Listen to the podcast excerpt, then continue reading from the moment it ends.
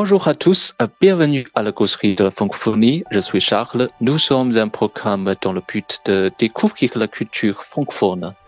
大家好，这里是漫谈法兰西，我们是一档以泛法语文化为主题的播客节目，旨在为中文世界的朋友揭开法语世界神秘的面纱。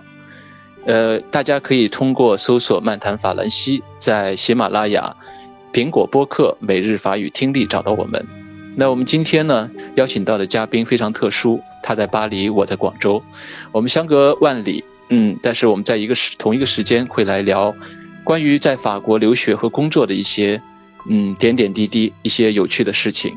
我们今天的嘉宾叫尹雪，一个非常，嗯呃，法语非常棒，而且是 在法在法国有很多经历、很多故事跟大家分享的一个美女。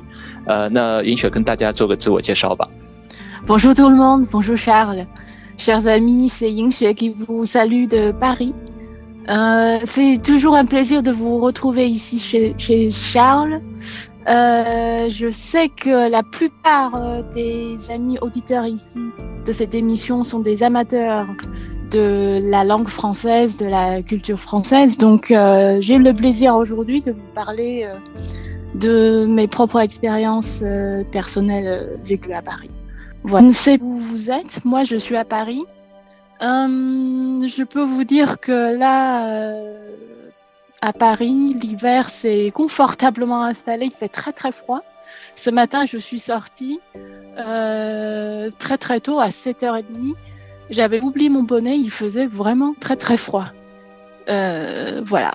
OK，用中文再跟大家说一遍吧。 OK，大家好，我是黄莹雪，我今天非常高兴 能够来到这个节目，跟大家分享一点我在法国和巴黎的一些生活和学习的经验。嗯，我是在我说一段法语吧，我觉得因为这一段可能比较简单，可能很多人能听懂。嗯哼，嗯，Je suis euh, né à Pékin et j'ai Mhm. commencé à apprendre le français à, à Pékin à Beijing Language and, and euh, Culture University，就是北语。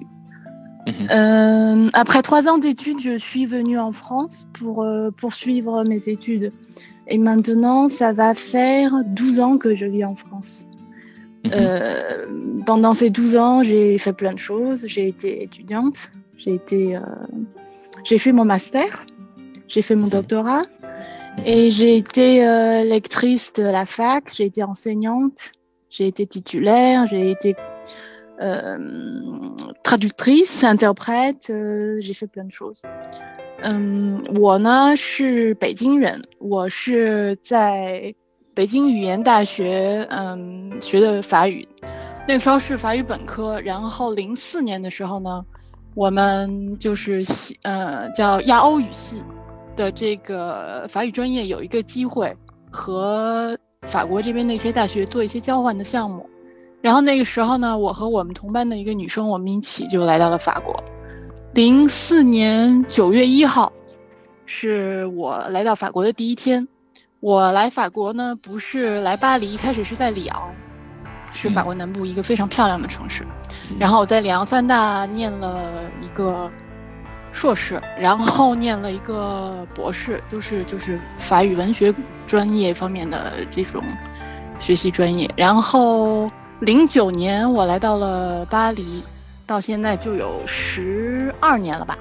嗯，是一个老法国了。在法国十几年了。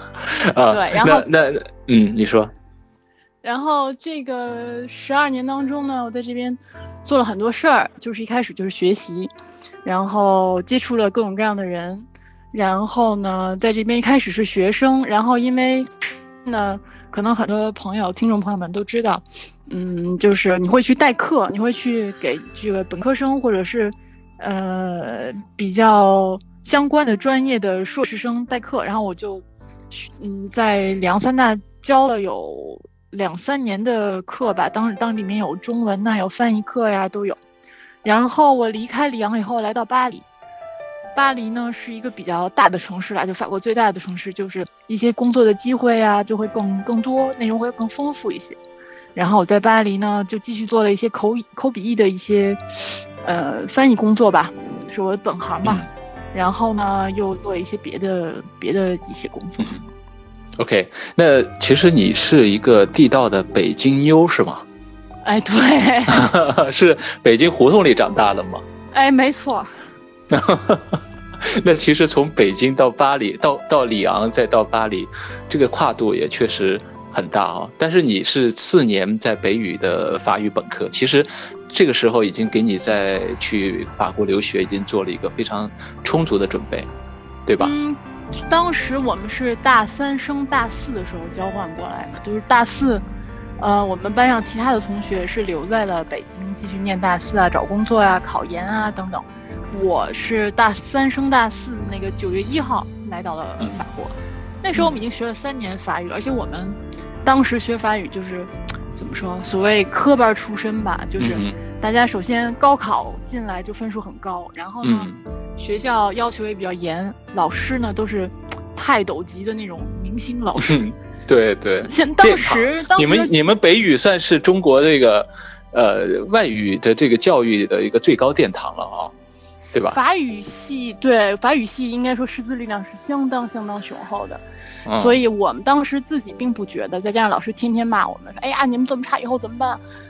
所以并没有感觉。但是我们来到法国以后，发现哎，身边一些就是同可有可比性的一些学生吧，跟我们相比，其实法语是跟我们有差距的。我们听说读写都是有底子的，所以来了以后，其实并不是像很多。没有那种恐慌感啊，没有恐，或者说从从零开始的感觉。其实我是从有一定的基础，然后进阶到更好的一个水平，对吧？对，但是好多日常的对话还是挺挺挺难的，就是你可能没有接触到，比如说你去银行开账户吧，我记得我们去银行开账户，人家给你讲什么 prélèvement 什么什么，就是那什么银行转账那些很专业的词汇。其实这些词汇是很日常的，但是你没有经历过银行的这一套系统的这些术语。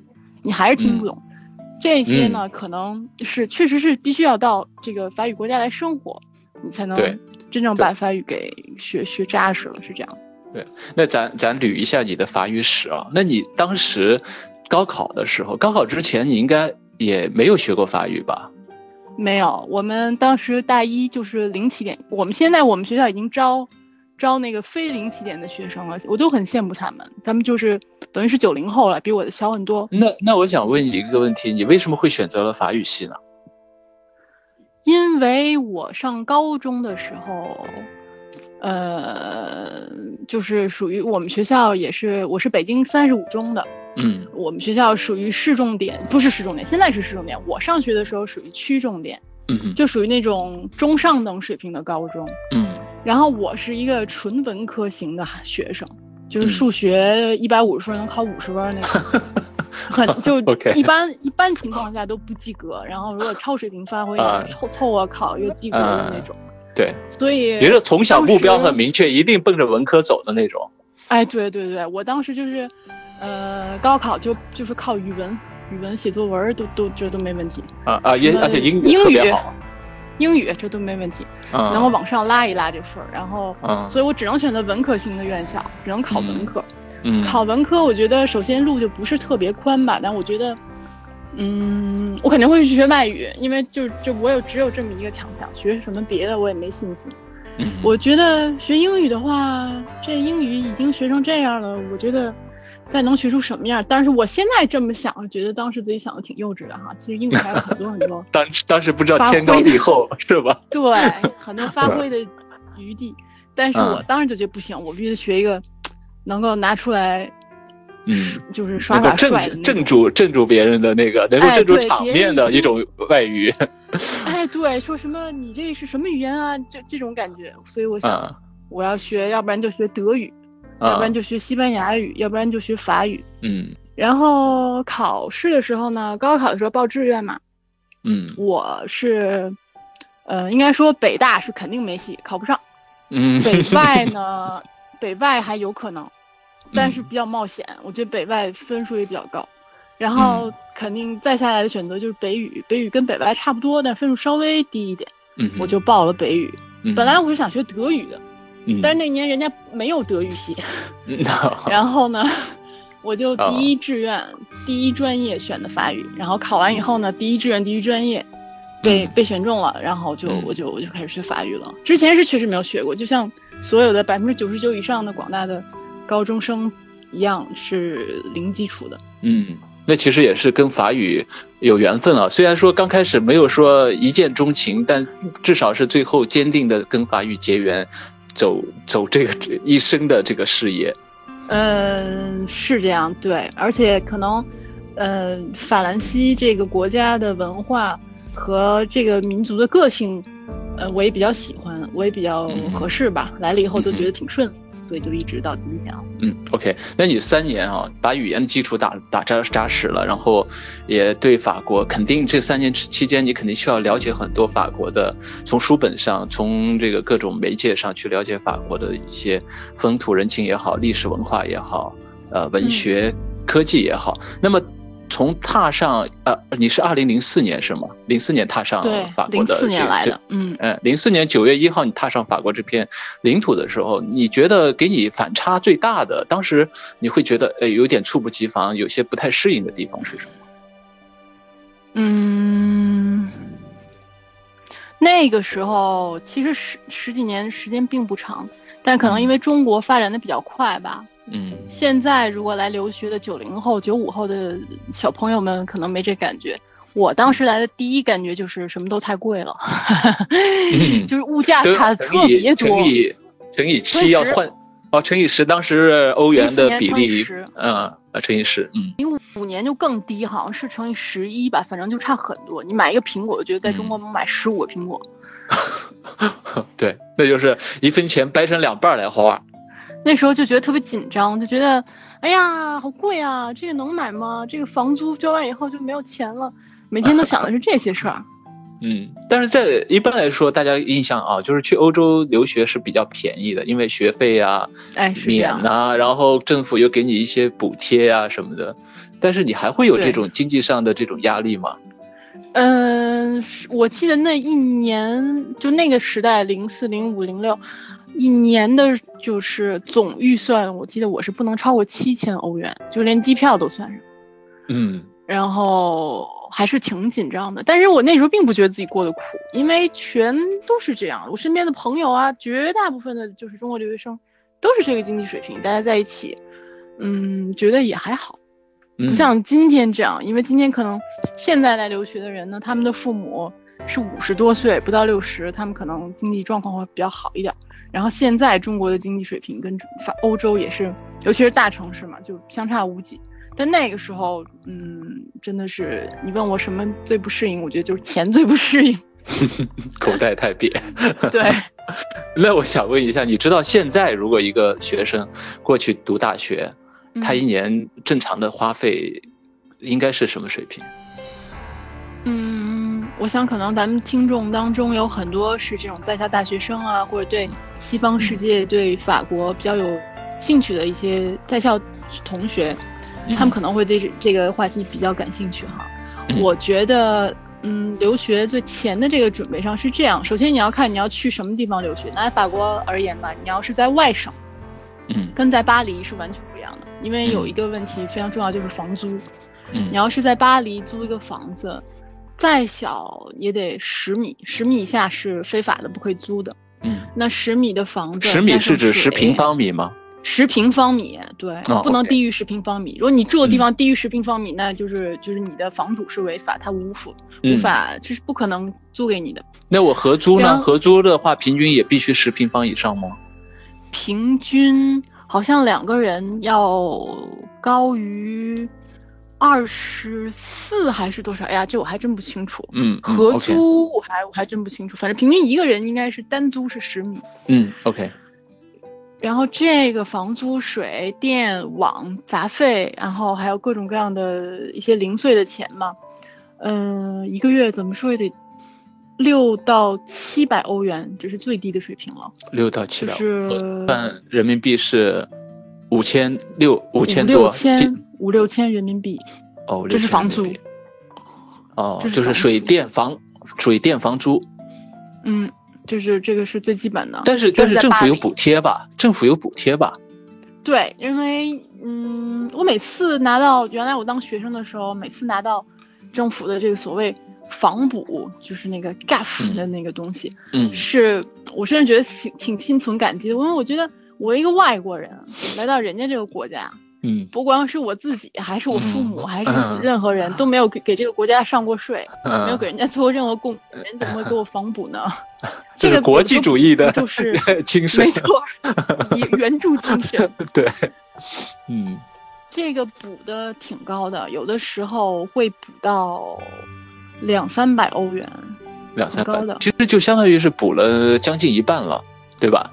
这个要看你租房的情况啊什么的，比如说你那就是嘛那那如果这样的话，你如果这样的话，其实你虽然说房租在巴黎是六千人民币，但是它能够补你呃两千多，实际上你只要出四千不到的样子，差不多是这个比例，是的，就普通学生一般是这个比例，是的。嗯，那其实你在北京的话，你要去租一个，其实你在三环啊、什么四环以内，其实这个价钱更呃比这个更贵吧？我觉得。是这样，是这样，因为中国变化太快了，现在不觉得，但十几年前还是相当贵的。嗯，那其实一个学生如果在法国巴黎去留学的话，我觉得一年应该十万人民币。应该还可以吧，一般都是呃，我觉得十万十万加吧，十万以上多一点吧。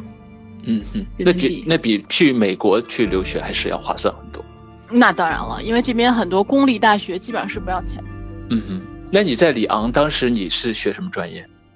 我在里昂学的叫 L L C E，就是 Langue et 呃 Littérature Civilisation étrangère，、哦，就是指外国呃文对外法语文学外国嗯文学语言专业吧，应该叫。外国文学语言专业，就是就是说是针对外国人学的，就是学法语文学的这个专业，还是说，嗯，就是本国人也是读这个专业，外国人也是读这个专业？嗯，可能欧洲就是这种对学术的这种认识跟中国不太一样。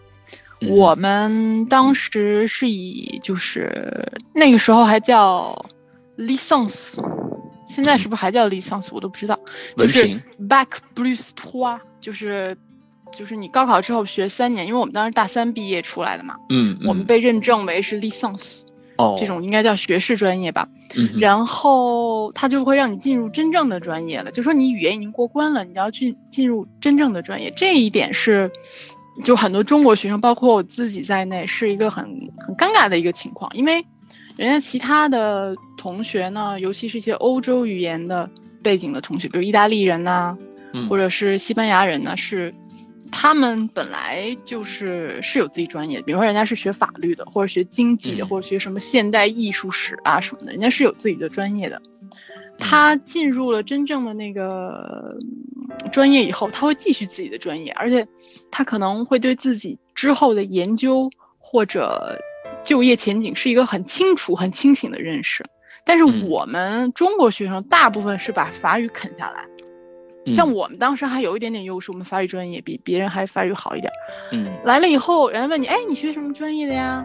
我们没有专业，我们不法语专业要干什么。法语专业，那那呃对啊，如果你这么回答说我法语专业，那你法语再好也不可能法好过法国人吧？所以就很尴尬。嗯，对，所以呢，我当时就是因为我是其实是翻译专业，应该说我还是有专业的哈，就是口笔译专业。嗯但是我当时到了法国以后呢，做了一个比较就稍微不一样的选择，我做我不做那个就是翻译专业的那个呃硕士，我做的硕士是是比较文学，嗯。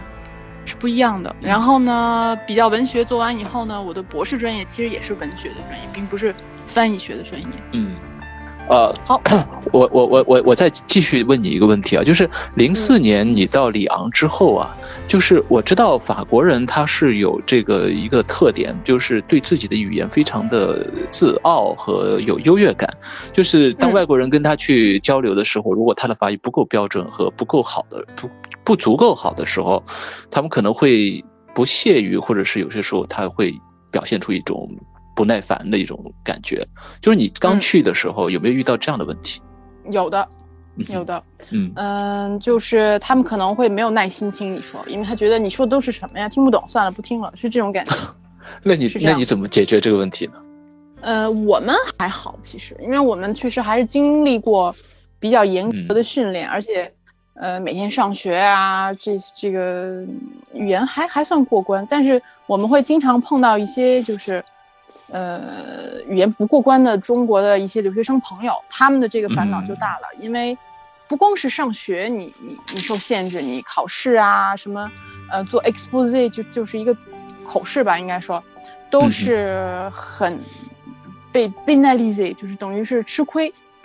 你平常遇到什么事儿，比如说你东西丢了呀，或者说在大街上被人撞一下被欺负了等等等等这种，呃七七八八的大事小事都是受欺负，确实是这样。这个问题，我觉得，嗯，作为咱们好多听众朋友的话，我是建议大家一定要是，如果你有去法国留学的这个意愿的话，你一定要利用你现在在中国的这个时间。想尽一切办法把你的法语说好，要把你的语音纠正，因为很多在这边，呃，你会发现有这样一种情况，就是很多人，包括一些已经不是学生的人，他们可能在法国生活了十年、十五年甚至更长的时间，但是他们一张嘴，你一听他们说的法语，还是哭笑不得，就是一句话十个错，这种，嗯，有很多，嗯。嗯，但是相反呢，就是在中国。包括我原来当学生的时候，在在北京，也是，就是你会发现有很多从来没有出过国，都是在中国学习法语的人，他们嗯，自己对自己要求严格，自己对自己的训练比较多，他们的法语讲得很顺，很好，嗯，所以说我也经常跟我自己的学生，很多有有，因为我的翻译课上有很多中国学生，嗯。嗯，我经常跟他们说，并不是因为你站在这片土地上，你呼吸着法国的空气，你的法语就会自动变好，不是这样的。嗯，所以说，嗯，确实要经过努力，要好好的用心的去学，要把整个生活作为一个学习语言的大课堂，这样你才能把法语学好了，然后在生活当中不吃亏，才能真正进入这个这个国家，进入这种文化。所谓我们当时，我记得我上本科的时候，在北语有一个特别著名的老师，可能对翻译学和语言教学比较感兴趣的人可能会知道这个名字。我的恩师刘和平老师，他就曾经说过，他就经常跟我们讲说，啊，那 p r e n o n langue, na p r e n culture，就是说你要学习一种语言，首先是学习一种文化。对。所以，嗯，很多地方确实是有的人在这边，他其实不是语言过不过关的问题，而是他从本本身他自己自身融入不进这个新的文化环境和社会环境。嗯。这个确实是一个。很大的问题，很多很多留学生要面对的一个问题。可能很多人就是有这种畏惧感、胆怯感，或者心理上不能够放下，有些时候面子上或者是怎么样，有一点，这点往往后缩。所以学语言一定要大胆，一定要可能这个脸面要薄。才能够真正的融入到进入式 immersion，对吧？对对对对对对。那那那你在里昂是读了硕士和博士，然后去了巴黎，是这样？对，是这样。哦，当时，嗯嗯，当时当时就是读了硕士以后，读了博士以后，我应该如果是这继续走下去的话，应该做一个博士后。博士后其实其实说的。听起来很高端哈，其实说白一点，就是把你写的那个五百多页那厚厚的一个博士论文，嗯，再写一遍，这个就叫博士后，就是你把它写的更有高度、更有理解、更好、水平更高，这个基本上就不是后，就是把你嗯博士阶段的研究方向搞得更精、更再拔高一点，好，哎，没错，就这个意思，我就觉得。哎，不行，我受不了了，我坚持不下去了，我也不想再干这行，嗯，所以我就我就不干了。就从文学文学转型到巴黎去创业了，是吗？差不多是这样，对。哦，对，当时是一个什么机缘巧合让你去了巴黎呢？嗯，因为巴黎的，因为如果大家来过欧洲的话，包括不光是法国，包括英国啊这些，这个跟中国是没法比的。就中国，如果说你说。我在北京混不下去，我去去上海吧。上海不行，我去深圳吧。深圳不行，我去广州。广州不行，我去成都。都是大城市，对，哪个跟哪个都差不多。嗯，你要是在欧洲的话，嗯，你要是想，嗯，找到最多的人脉，找到最多的机会，没有别的选择，只有一个地方，那就是巴黎。或者说你去英国的话，那你只能去伦敦。对，是这样。嗯嗯。所以我觉得，嗯，巴黎肯定会有更多的机会。嗯，而且里昂其实非常好，但是还是确实很小。如果大家看一下地图的话，号称法国第三大城市，嗯，然后还是嗯欧洲四大经济呃发动机之一的里昂。其实你要用脚走走的话，一个小时走完了，就 很小，相当于相当于我们中国的 哪个城市的面积啊？这么小？这我还真没想过，但是可能一个小时走不下来，我觉得两个小时走下来没问题。啊，有地铁吗？有啊，地铁只有四条线，每条线大概有五站。哦，很小，可想而知，可想而知，这个小小的程度。我们当时刚到里昂的时候，记得去办好多事儿，因为你刚到就要。去移民局啊，去办一些手续啊，去学校报到啊，交钱啊什么那种。嗯。然后我们就拿着好多好多那个 address，很多地址。嗯哼。到处去找，然后说要坐这个地铁到哪换，然后怎么怎么着。然后我们就走，走一会儿发现，诶，好像到了，就不用再坐地铁。步行可以办好一切手续。里昂是是是比较小，是这样。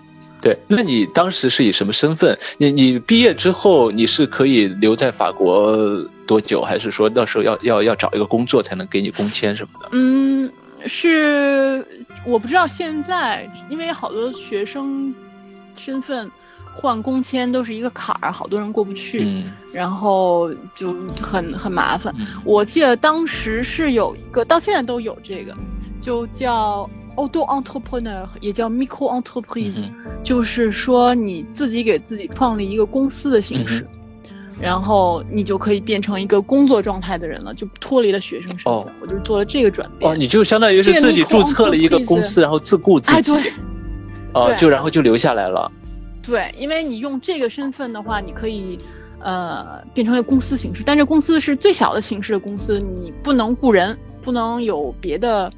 employee，你不能去雇工人，不能去做这个老板，就是自自己用自己这样。哎，那在在巴黎，你就相当于是在巴黎做了一个公司，然后自己雇自己，然后就拿到了一个呃多少年的一个工签。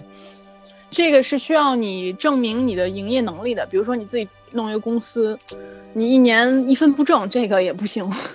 所以还是有一定的就是营业水平。但是你在创之前，你怎么知道你能挣多少呢？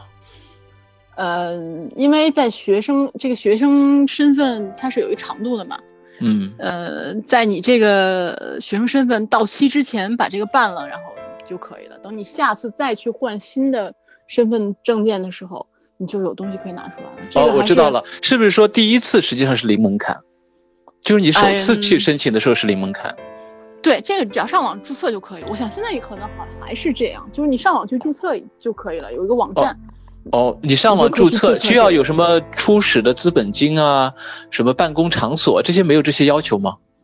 我记得零零几年啊，大十年以前改过一次，之前是要求有一千欧元还是怎么样？后来法国的这个创业就是为了促进经济，这个创业的这个就是促进大家去创业吧，应该说这个资本注册已经变成一欧元了，就谁都可以做。哦，那那那是零六年还是哪年变的？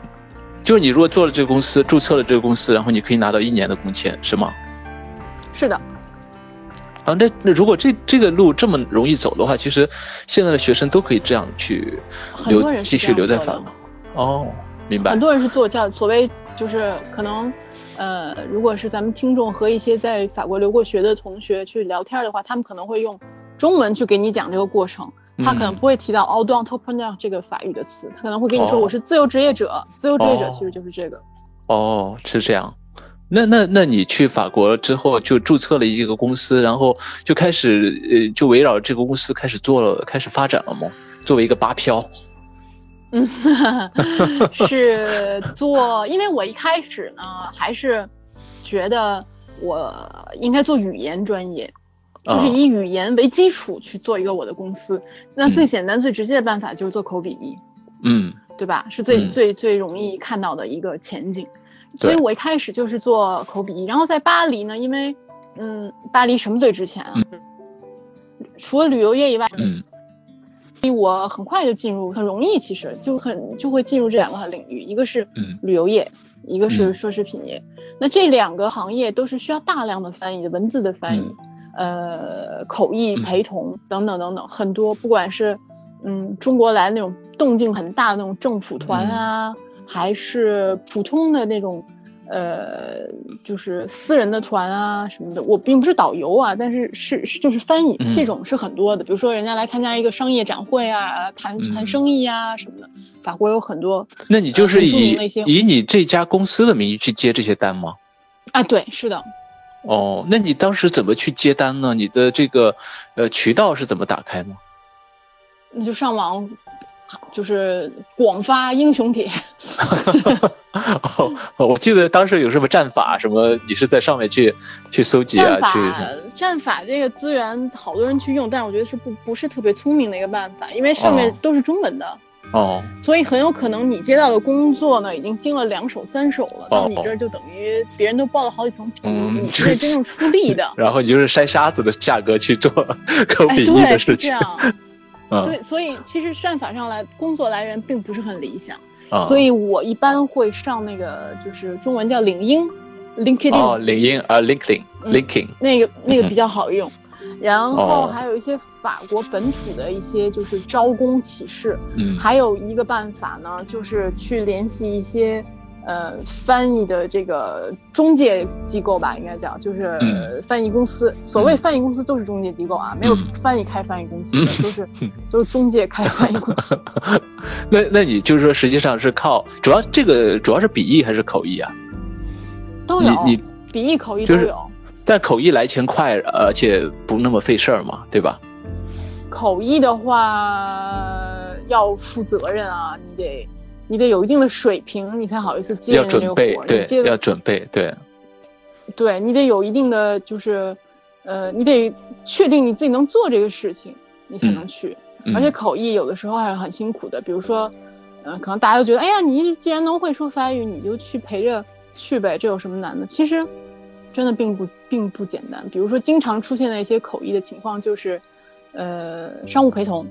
嗯，商务陪同呢，呃。你来了以后，马上要看一边是中国人，一边是法国人，但是谁管什么？谁是老大？谁是老二？谁跟谁见过？谁跟谁是什么关系？要察言观色。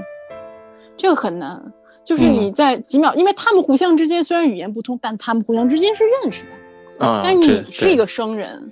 嗯，你先得把关系链给理理顺了。对，你要在很短这几分钟的时间之内把这些事情都看明白，你才能保证不会出硬伤，不会说错话，这个很难。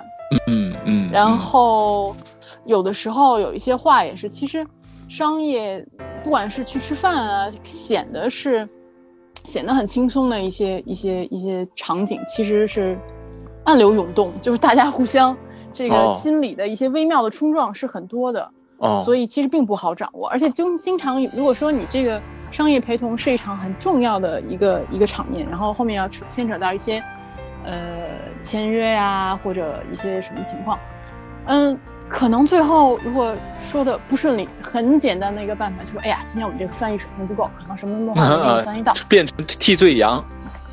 你一定会听到这样的话，你水平再高，他也会这么去讲，因为这个是一个最简单的办法，就一说就。就变成你的事儿，就不是他的事儿了，就很很经常会出现这种情况。啊，那那那我想问一下啊，就是，呃，国内啊，其实经常有这种现象，就是其实翻译这个岗位，呃，它的价值实际上是非常在实际中是非常有用的，但是在这个给钱的时候啊，往往不管是文字翻译是口译也好，在国内其实很容易被压价。那我想在在巴黎。呃，首先第一个，呃，方不方便透露一下巴黎，呃，比如说这种比较中高级的这种商务陪同或者这种口译的这个价钱是怎样的一个行情？然后，呃，笔译大概是一个什么样的行情？然后另外一个就是在巴黎，呃，这个岗位会不会有这种被人压价的问题？嗯，先说价钱问题吧。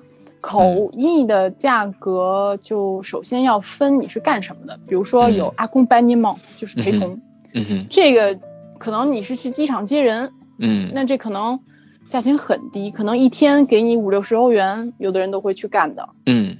然后一种，第二种呢，就在所谓叫 s h u s h o d a g e 就是耳边、耳边小声的说，比如说去参观工厂，这个叫嗯。s h u s h o d a g e 嗯。这个就会价钱稍微高一些。然后还有一种呢，叫 consecutive，就是交交传，就是比如说签约仪式啊，或者说商务午宴啊什么的，嗯嗯。就是某一个讲话人他哗哗哗说一分钟，他停，嗯。然后译者说，嗯，然后回答的人说，然后停，译者说，这个叫交替传译。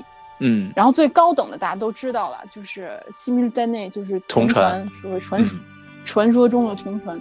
这几个价格不等。如果我们嗯刨去同传是一个很特殊的行业以外呢，嗯其他的，呃，一般至少比比如我吧，一般是两百五起价，嗯，然后两个小时以？后一天吗？不，两百哦五就是你就是两分钟我都是两百五，哦，就一次，就是只要我出门去干这件事情，一定但是他也得要一个时间的封顶吧？比如比如说他一次，你比如说十个小时也是一次啊，然后超这个两百五只够两个小时，哦，两个小时，然后每一个小时呢加一百到一百五，看这个任务的性质。嗯，然后一般一天大概八百到一千吧，哦，哇，大概这个八百。到一千，那就相当于八千人民币了，是吗？嗯，对，是这个，但是这个是我出的发票的价格，然后因为你公司还有税后面还有后各种报税呀、哦各种哦，到到你手里还能剩百分之七十吧，就五千多块钱、一天那五。千多块钱，那也已经非常了不起了，对吧？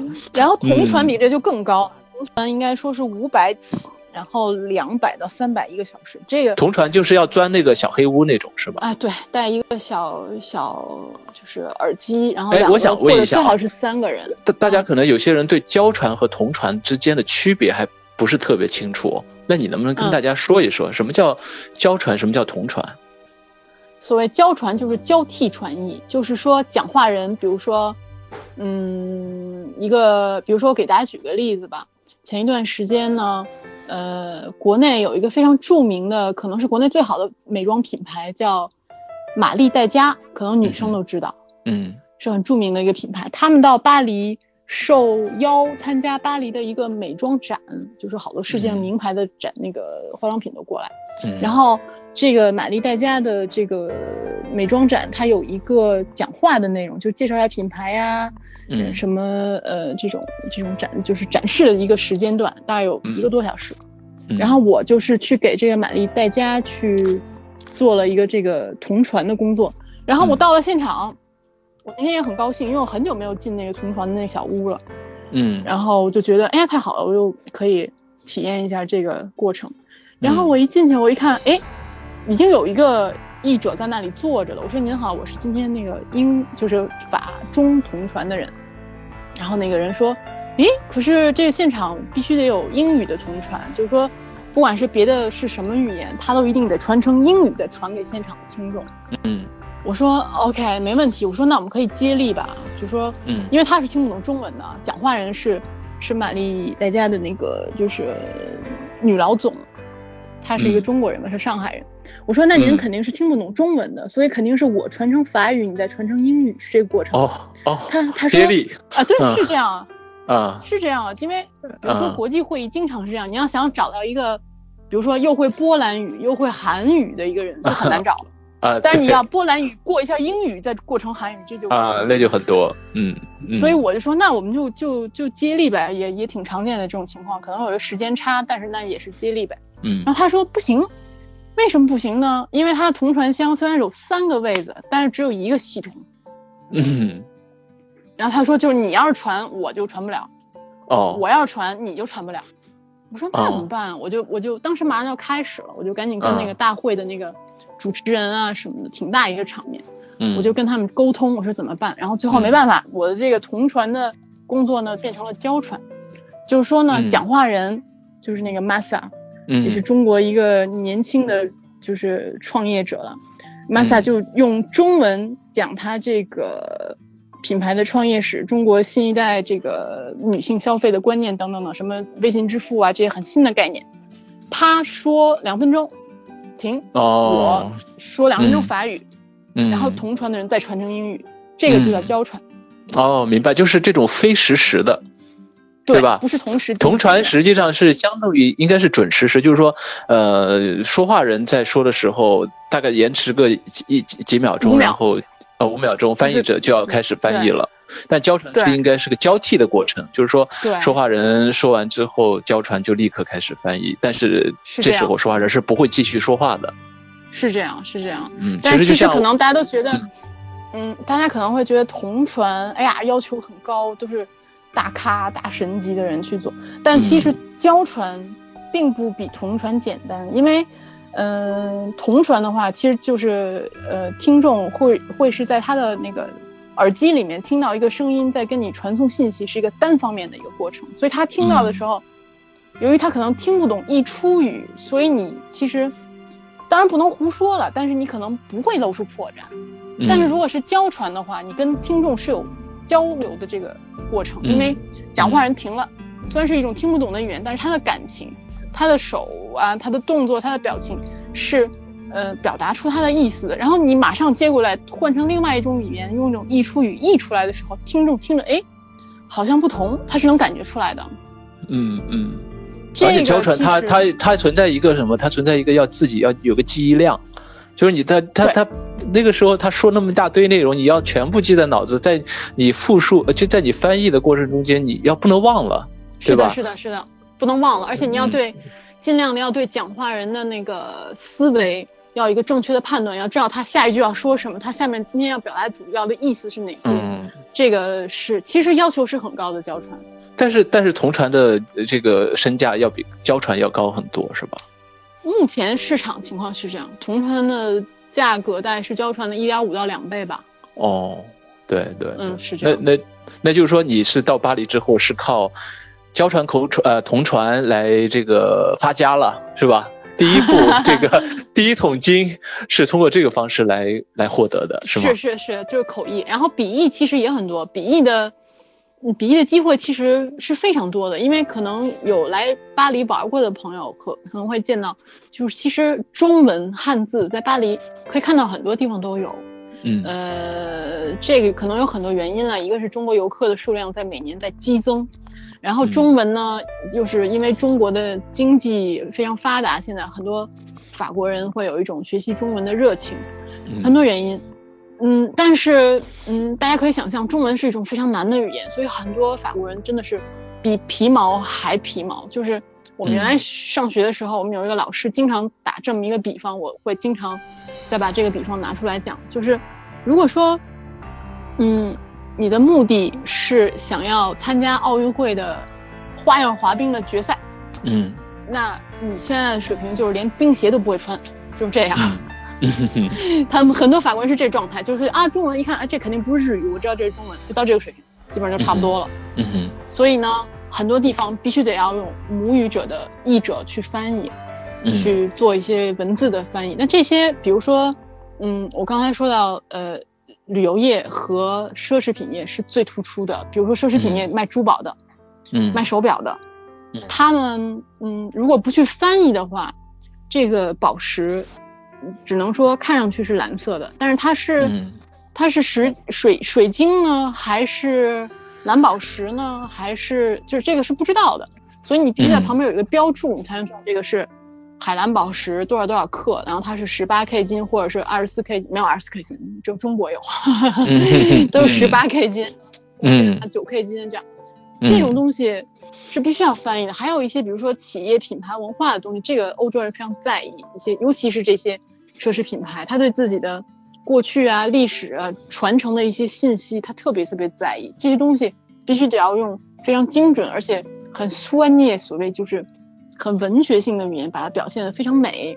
嗯这个品牌的这个原来原封不动、原汁原味的内容，你才能把它完整的传达出来，否则是很难做到的。这个品牌确实有是是有这个语言这一关要过的，嗯。所以我就做了很多啊，卡地亚呀，就这种珠宝和手表、腕表这些品牌的一些小书、小杂志，或者他们店内的一些名士啊，或者是品牌的一些所谓叫 fish technique，、嗯就是指的是这个手表是什么，它是男的，是女的，是金刚的，是白金的，嗯。是镶钻的，是自动的，是手动这种东西，我觉得很多。那那我想问一下，如如果是说口译和笔译，呃的产出投入产出比来分来来算的话，有两份工作，一个是口译，一个笔译，呃，你你会怎么选？你觉得会选口译还是会选笔译？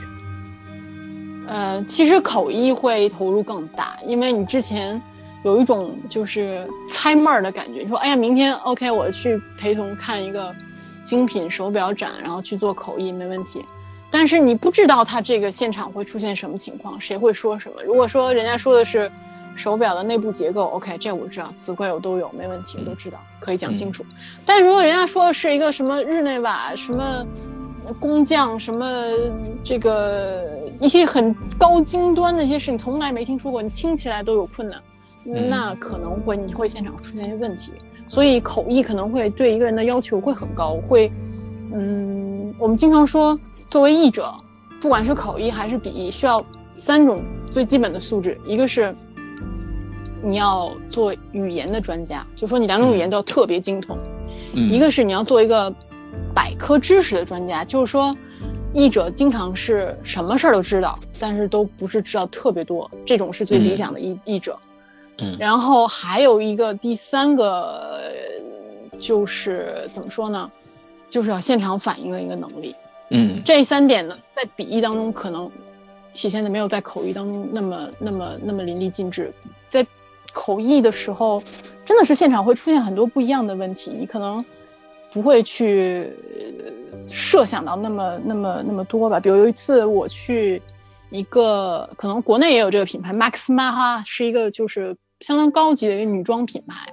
很嗯贵。他们家那个前一段时间在那个那个叫什么《我的前半生》那个电视剧里面，嗯那个罗罗子君离婚以后要去打工，然后他去面试，他说说哎呀，我很了解你们这个品牌，你们这个什么驼色羊绒大衣都要定做，那个就是 Max Mara，哦就很贵的一个品牌。嗯，然后他们做一个时装展，然后有一个中国的一个浙江的公司要过来买他们的就是东西，然后分销。